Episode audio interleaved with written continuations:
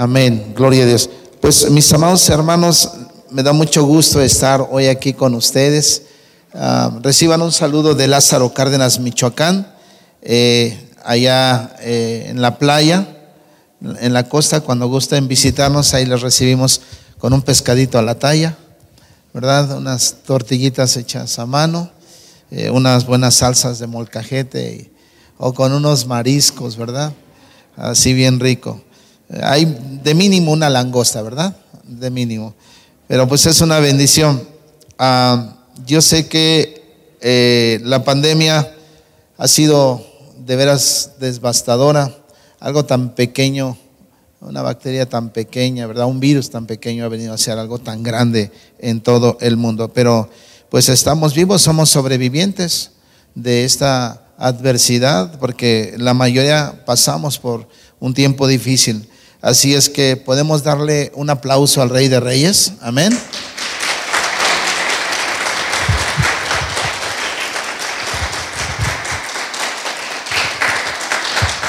Amén. Y mire que eh, quisiera que le diéramos lectura a una cita bíblica. Eh, está ahí en el, eh, déjeme ver la cita bíblica.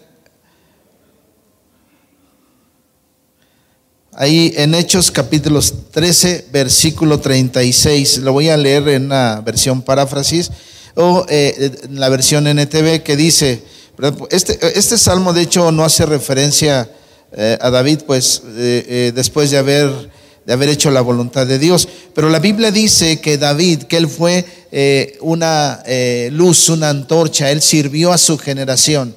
Y de eso quiero compartirles un poquito, servir a nuestra generación, ser luz y, ver lo que no pudimos hacer este año que está terminando y lo que finalmente debemos eh, lograr el año que viene. Así es que dice la escritura, David después de haber servido el propósito de Dios en su propia generación, durmió y fue sepultado junto con sus padres. Vamos a orar, hermanos. Padre, te doy gracias en el nombre de Jesús por este tiempo. Eh, agradezco que tu Espíritu Santo esté con nosotros y que Él nos guíe, Señor, en esta parte de la enseñanza para que esta palabra quede en nuestro corazón y pueda hacerse práctica, Señor. Que podamos vivirla, Señor, en el nombre precioso de Jesús. Amén. Híjole, hermanos, pues estamos a punto de, a punto de iniciar ya un año diferente, ¿verdad? Un año nuevo. Y el que está en curso, pues está a punto de extinguirse ya, ya está a punto de extinguirse. Y de la misma manera que ocurrió hace un año atrás, cuando eh, estaba a punto de terminar el año, también eh, casi 20 siglos después de la muerte de nuestro Señor, eh, así ha sido, así ha ocurrido. Sin embargo, no conocemos con certidumbre cómo la gente hacía la transición. Escuche, no conocemos realmente cómo la gente hace muchísimos siglos, hace 20 siglos, cómo hacía eh, la transición de eh, un año a otro año. Es decir, cómo terminaban. Pero pues hoy, hermanos, es ya un día frecuente, ya eso es frecuente de hacer una transición de un año a otro, porque al final de cada año, eh, después de escuchar y leer nuevas resoluciones de parte de mucha gente, resoluciones que, ojo, nunca se cumplieron el año anterior y que muchas de ellas nunca tampoco se cumplirán este año que viene. ¿Sí me escuchó bien?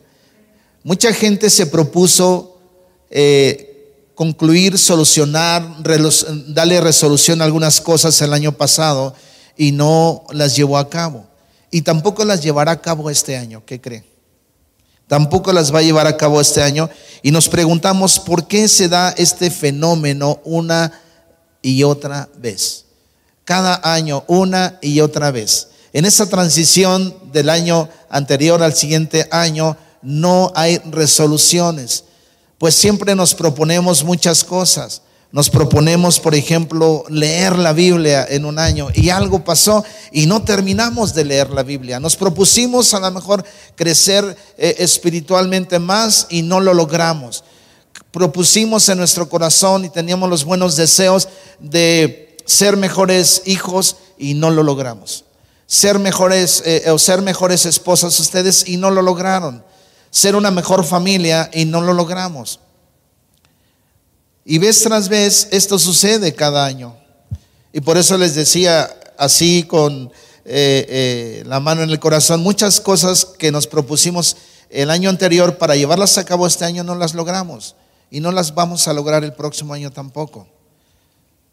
Por ejemplo, eh, servir más en mi congregación, crecer más, aprender algo más, conocer más de Dios, conocerlo más a través de su palabra ser una persona de mayor oración.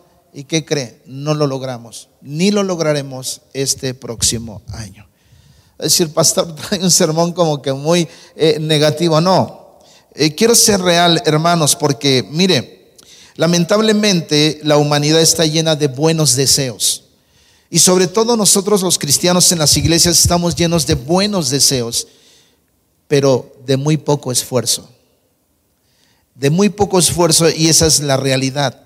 Porque los buenos deseos, los buenos deseos nos revelan muchas veces que la mayoría de nosotros conocemos la verdad de Dios. Y estoy hablando de la iglesia cristiana, que muchos de nosotros conocemos la palabra y conocemos al Señor. Pero la falta de esfuerzo nos deja ver que muchos no estamos dispuestos a pagar el precio para que la verdad se haga la realidad de nuestra vida para que estos buenos deseos se hagan realidad en nuestra vida. ¿Cuánto nos proponemos eh, bajar unos kilitos también, verdad? Y, ves al principio de año todos eh, eh, corriendo. Hoy en la mañana por ahí escuchaba a alguien decir, ya está, el próximo año me voy al gym. Me voy al gym. No hay nadie que me vaya a, este, a estropear este plan, pero pasa el primer mes, el segundo mes, el tercer mes y ya no fuimos al gym. Por eso es que muchas de las resoluciones, eh, eh, el perdón, el amor, la reconciliación, no se llevó a cabo el año pasado y, y aun cuando prometimos a lo mejor ya no me voy a enojar, ya no voy a hacer tal cosa, lamentablemente no la vamos a lograr este año por la falta de dedicación y la falta de esfuerzos. Yo les decía entonces que los buenos deseos nos revelan muchas veces que la mayoría conoce la verdad la falta de esfuerzo nos deja ver que muchos no estamos dispuestos a pagar el precio para que la verdad se haga una realidad de nuestra vida. Hay resoluciones hechas a la carrera, nos precipitamos muy rápido, tomamos decisiones muy rápido sin una correcta meditación, sin una correcta reflexión. Queremos hacer resoluciones muy, muy rápido y usualmente no se convierten en realidad. Y resoluciones hechas, hermanos, contando puramente con el esfuerzo humano, no pasan de ser buenos deseos. Si tus buenos deseos no van acompañados de la dirección de Dios, del consejo de Dios, de la dirección de tus pastores, de los líderes de la, de la iglesia, no se van a hacer realidad. Y buenas resoluciones usualmente son el producto, como les digo, de una buena reflexión. Y cuando esa reflexión Ojo, cuando reflexionamos y esa reflexión, hermanos, finalmente es detallada, entonces pasa a ser una convicción. Entiendo, reconozco, tengo el consejo, tengo la ayuda de Dios. Entonces vemos cómo frecuentemente, hermanos, la vida de esa persona es cambiada, es transformada. Y necesitamos personas de mayor reflexión acerca de la realidad en la que estamos viviendo. ¿Cuál es tu realidad? Yo hago una pregunta, hermanos. ¿Cuál es mi realidad? ¿Cuál es tu realidad? ¿Dónde estás parado? ¿Dónde estás parada? ¿Cuál es el propósito real de tu vida? Pues aún fíjense que este eh, filósofo Sócrates, cuando eh, estaba estudiando esta área de la filosofía, Sócrates, eh, este gran filósofo griego, sin conocer al Dios de la Biblia, es, verdad, sin conocer al Dios de la Biblia, llegó a decir esta gran verdad y dijo, una vida sin autorreflexión no vale la pena vivirla. Nosotros al final de este año tenemos que hacer cuentas de todo lo que hicimos, de todo lo que no pudimos hacer, de las cosas que queremos hacer, de los buenos deseos que tenemos. Nosotros los que conocemos que somos hechura de Dios y conocemos a Dios, tenemos mayores y mejores razones para pensar, escucha hermanos, tenemos mayores y mejores razones para pensar de esa manera. Si Dios me creó, si Dios me creó, debió haberlo hecho para un propósito en particular. ¿Cuántos lo creen? Si Dios me creó, si Dios me creó y me puso en este lugar, tiene la mejor razón para haberlo hecho. Si Dios me dejó vivir después de la pandemia, es porque Él tiene la mejor razón para hacerlo. Pero que no nos pase vez tras vez y año tras año que haciendo resoluciones para el siguiente año no las, no las llevamos a cabo, no se cumplieron y las que hagamos en este año tristemente tampoco se van a cumplir por la falta de esfuerzo, por la falta de convicción, de entender que Dios nos ha creado. Por eso es que pregunto, ¿hemos reflexionado sobre esto? ¿Nos hemos preguntado seriamente cuál es el propósito en la vida? ¿Cuál es el propósito de nuestra vida? Nuevamente leo Hechos 13:36, que dice, David después de haber servido, escuche, el propósito de Dios en su propia generación. Te tengo una noticia, hermano.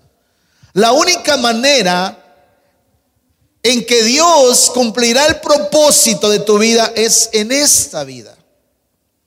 Porque en la vida venidera ya no será posible. Pero Dios te diseñó y te creó. Y dice el libro de Efesios que te preparó y te creó para toda buena obra. ¿Cuántos dicen amén? Para toda buena obra. David, después de haber servido, diga conmigo, servir. Esa palabra, hermanos, es una palabra muy importante y es una palabra clave para el desarrollo de nuestra vida. Por eso dijo un teólogo brasileño, el que no vive para servir, pues no sirve, sencillamente no sirve para vivir. Y por eso Sócrates dijo, el que no vive haciendo una autorreflexión y sin conocer a Dios, dice, no vale la pena entonces vivir. Porque siempre tenemos que ir a la reflexión, a la meditación. Y si somos hechura de Dios, tenemos mayores y mejores razones para vivir. Porque Él tiene la mejor razón por la cual ha permitido que sigamos vivos. Y de verdad que estamos vivos, aunque hay, aunque hay algunos que parecen que no están vivos, que ya están dormidos. Tú necesitas encontrar ese propósito, porque escucha, esto es muy importante. Necesitas encontrar eso porque tu sentido de gozo depende de que lleves a cabo el propósito para lo cual Dios te creó. Y aunque la Biblia dice que Dios te creó para alabanza de su gloria, te quiero decir que ser médico yo no sé si hay algunos médicos aquí. ¿Hay algún médico? Levanten la mano. ¿Hay algún abogado aquí? Levanten la mano. ¿Hay algún ingeniero? Levanten la mano. Gloria a Dios. ¿Hay algún instrumentista, alguna enfermera? Escucha esto, por favor. Ser médico, abogado, pintor o cualquier otra cosa no constituye tu propósito en la vida. Esas cosas son los instrumentos por medio de los cuales Dios pudiera llevar a cabo su propósito en ti. Independientemente de cuál sea ese propósito, independientemente de cuál sea ese propósito de Dios para tu vida, la palabra revela uno que es universal para cada uno de sus hijos.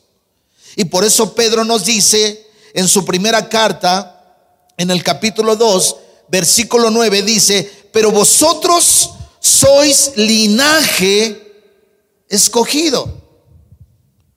Y un linaje, hermanos, es una ascendencia o una descendencia. Ese es el linaje. Sois linaje escogido. Y dice escogido, hermanos. De verdad esto es impresionante. Porque cuando tú ves la Biblia en el libro, en el capítulo 1 y en el capítulo 2 del libro de Efesios, la Biblia dice que Dios te escogió, te escogió, te escogió desde antes de la fundación del mundo. Te llamó, Él te escogió. Inclusive a Jeremías aún no había nacido y ya Dios lo había escogido.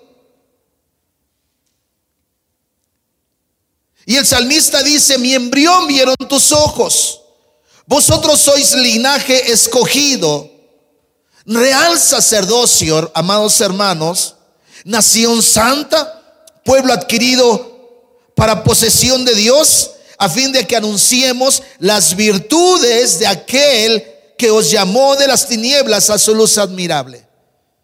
Y ese es el propósito universal, amados hermanos, tierra prometida. Ese es el propósito universal y ese es el propósito, entiendo, de esta iglesia, que Dios los llamó y nos llamó de las tinieblas a su luz admirable. ¿Para qué? Pues para sentarnos, tomarnos un buen café, escuchar una hermosa alabanza, que por cierto, gloria a Dios, cada vez me impresiona más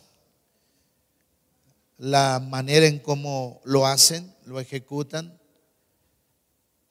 Y mis amados hermanos, qué bueno.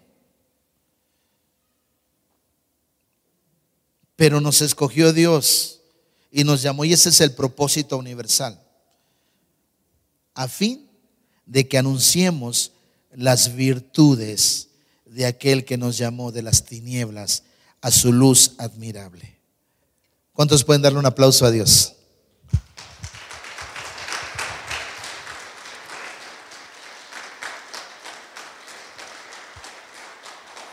Pregunto, ¿escuchamos o escuchan lo que los, los que están alrededor acerca de sus virtudes a través de ti? ¿Escuchan los que están a tu alrededor acerca de las virtudes que hay en ti? ¿Pueden ellos ver esas virtudes reflejadas en tu persona? ¿O están las personas a tu alrededor menos inclinadas a creer en el Dios que sigues por la forma en que vivimos? Si nos hacemos este tipo de preguntas, hermanos, siempre concluiremos que estamos bien, aunque no lo estemos. Proclamar sus virtudes o reflejarlas en este año que viene requerirá conocer a nuestro Dios íntimamente, de tal manera que su conocimiento, el conocimiento y la comunión con Dios nos vayan transformando íntimamente, hermanos, y eso requerirá disciplina, eso requerirá esfuerzo, eso requerirá dedicación, tiempo en su palabra, discerniendo las verdades, lo que hemos aprendido, lo que se nos ha enseñado en este lugar, lo que meditamos, lo que Dios me habla en su consejo, en la palabra, pudiendo digerir esas verdades días tras días, reflexionando, meditando, contemplando las riquezas de la gloria y de la majestad de Dios. Y eso llevado a la práctica, hermanos, con la ayuda de nuestro Dios y del Espíritu Santo, nos traerá mucha, mucha bendición. Recuerda, la transformación en nuestra vida, aunque está en las manos de Dios, requiere reflexión, requiere meditación. Y en el ajetreo, en el ir y venir de la vida, pocas veces nos detenemos a meditar a reflexionar, hacer una introspección de nuestra vida. Quiero preguntar, ¿has pensado de qué manera cambiaste o no cambiaste el año que está terminando y que estará por terminar hace algunos, algunos días, o, en unos días más, perdón. ¿Qué no pudiste cambiar? ¿Qué no cambió en tu vida? ¿Qué no pudiste vencer? ¿Qué debilidades dominaron tu vida? U otra pregunta pudiera ser, ¿qué impidió el cambio en esas áreas que Dios te, señaló hace un año o que el Espíritu Santo te, te indicó, te reveló y te dijo? Yo anhelo que esta generación de hijos sea una generación de hijos de honra, de respeto. Porque si los hijos aprenden a honrar a los padres, seguramente a Dios le va a agradar. Y Dios bendecirá su vida. Porque Dios no honra, hermanos. Dios no honra ni honrará a los que no le honran. Y ese es un principio en la palabra, esa es una verdad en la palabra. Cuando Jesús tenía este diálogo, ahí en el Nuevo Testamento, con aquellas personas a las cuales Jesús les dice, si su padre fuera Abraham, las obras de, de Abraham haríais. Si su padre fuera Abraham, harían las obras de él. Pero ustedes procuran matarme. Y el no hacer las obras de Abraham, hermano, nos pone en la categoría de personas que atentan contra la dignidad y la santidad de Dios. ¿Qué impidió entonces el cambio en esas áreas que Dios nos enseñó, nos reveló, nos señaló en todo este año? Y que hoy también vienen a tu mente y tienen que ser señaladas nuevamente.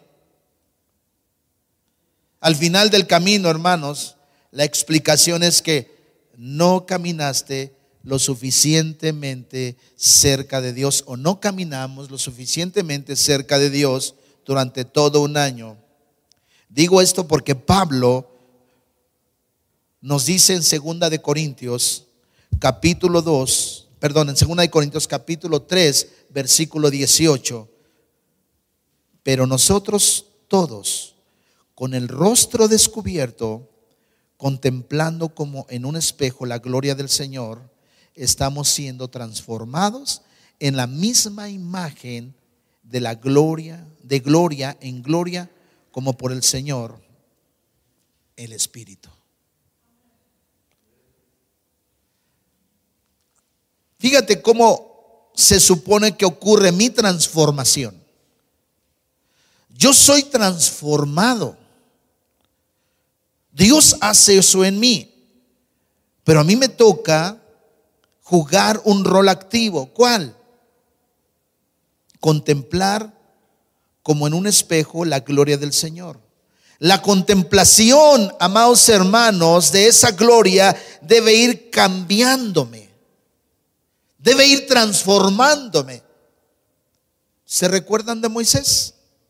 Él pasó 40 días teniendo comunión con Dios y su rostro fue transformado completamente. Completamente hasta el punto en que muchos no podían contemplarlo. Si quieres ser transformado, necesitas contemplar la gloria del Hijo de Dios revelada en su palabra. Y cuando hagas eso o hagamos eso, con frecuencia veremos que iremos cambiando paulatinamente de gloria en gloria, de una forma que ni siquiera tú lo notarás. Pero todo el mundo a tu alrededor se percatará de que no eres la misma persona. ¿Cuántos están conmigo? Recordándome una historia en la Biblia, en Lucas capítulo 10, del versículo 25 por ahí al 37, hay una historia muy interesante, una respuesta de nuestro Señor Jesús a un cierto intérprete de la ley. Cuando Él quiere saber quién es su prójimo y cuando quiere heredar la vida eterna, comparada con la historia de Mateo, del hombre rico. Pero en esta, en esta ocasión, eh, Jesús le da una cátedra y una enseñanza acerca de eh, las obras de misericordia, de estas obras de amor. Y muchas veces la iglesia o nosotros estamos centrados en nosotros mismos, ¿verdad? Primero yo, después yo y al último yo. Pero fuimos puestos aquí para la alabanza de su gloria, pero el propósito universal que hay para la iglesia es para que anunciemos las virtudes de aquel que nos ha llamado de las tinieblas a su luz admirable. Y recuerdo en esta parte donde la Biblia me menciona a un judío que descendía a Jericó y que por cierto a esa ruta le llamaban la ruta sangrienta, la ruta sangrienta, porque era un lugar donde había cuevas, donde no había luz, donde era difícil e-, ese tránsito y, comúnmente surgían asaltos, surgían este, eh, eh, asesinatos, etc. Y en esta ocasión viene un judío, lo asaltan, lo golpean y lo dejan medio muerto. Esa es la historia o la parábola, más bien la parábola del buen samaritano. ¿Cuántos la recuerdan? Esta parábola, hermanos, es tan interesante que debemos fijar la esencia de lo que nos quiere decir, lo, que nos quiere señalar. Porque surgen algunos personajes aquí, surge el judío que, eh, es asaltado y es, golpeado, está herido, está eh, el personaje del sacerdote y está el personaje del levita. ¿Cuántos conocen esta historia? Bien, ok. Entonces, ya no es necesario ponerlos en ese contexto, pero sí es importante ponerlos en contexto de que los samaritanos eran una mezcla de asirios con judíos. Era una mezcla de asirios con judíos y de ahí salieron, salieron los samaritanos. Y había un odio tremendo entre ellos y sobre todo del pueblo judío porque ellos habían paganizado al pueblo. En esa mezcla los llevaron a olvidarse del Dios real, del Dios vivo, del Dios omnipotente. Y por eso había una molestia. Y recuerden que hasta para ir de un lugar a otro tenían que rodear el lugar para no pasar por Samaria. Y ahora, hermanos, tenemos a esta persona herida, está lastimada, pasa un sacerdote y pasa de largo pasa un levita y también pasa de largo. Y pasa un samaritano y le da ayuda. Esta parábola es impresionante, porque ni siquiera era su compatriota eh, originalmente. Era para él una persona X. Y Jesús pone un ejemplo tan interesante con el buen samaritano. Y no porque haya hecho una buena obra es salvo, ¿eh? Ojo. Porque las buenas obras no eh, nos dan como resultado la salvación. La salvación más bien es, eh, las buenas obras es el resultado de la salvación. Y que esas obras le lleven la gloria a Dios. Porque la salvación no es por obras, dice Efesios en el capítulo 2 versículo 9, para que nadie se gloríe. Pero vea qué interesante lección les da. Ahora, lo que está detrás de esto es que lo que no podemos entender. ¿Cuántos de ellos también tenían buenos deseos, tenían buenas intenciones de agradar a Dios? Tanto el sacerdote como el levita tenían el deseo y la buena intención de agradar a Dios. Pero no se atrevieron a tocar el cuerpo o ayudarle porque ellos iban a adorar a Dios. Y nos dice la escritura que ellos podían contaminarse si él ya estuviera muerto. Entonces tendrían que esperar siete días en un ritual de pureza para poder nuevamente adorar o alabar a Dios. Pero ellos prefirieron el el momento, si podemos decirlo, de obedecer más allá del sacrificio. Ahora, es muy interesante porque el sacerdote era el responsable, escuche, de la salud pública Él era responsable no solamente de ministrar, sino también era responsable de la salud pública. Y el levita era el que repartía ofrendas entre los pobres o los, o los necesitados. Y este hombre, este buen samaritano, hizo dos cosas importantes. Repito, no por eso él era salvo. Pero es impresionante el ejemplo que Jesús le da. Porque este hombre no solamente invirtió su dinero y su tiempo, sino también le atendió, dice que le curó. Y el responsable de la salud pública era el sacerdote y el responsable de la economía, de los gastos de este hombre era el levita. Todos podemos tener muy buenos deseos, cumplir la ley, vivir bajo la gracia, anunciar las virtudes de aquel que nos llamó de las tinieblas a su luz admirable.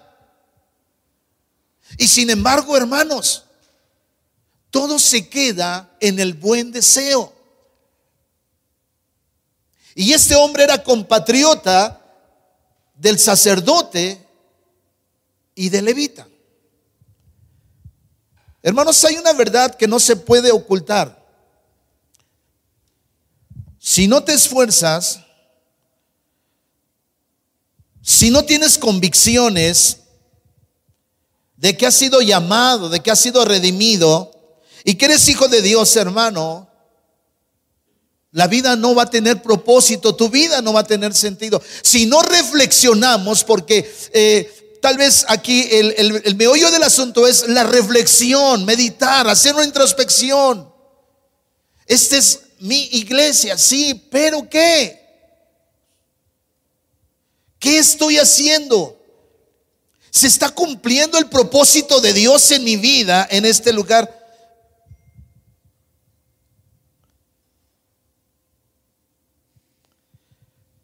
Yo sé, hermanos, y estoy seguro que nadie, nadie, nadie ha estado en la presencia de Dios, buscando su presencia por un tiempo suficiente sin experimentar cambios en su corazón, en su vida, en su ser.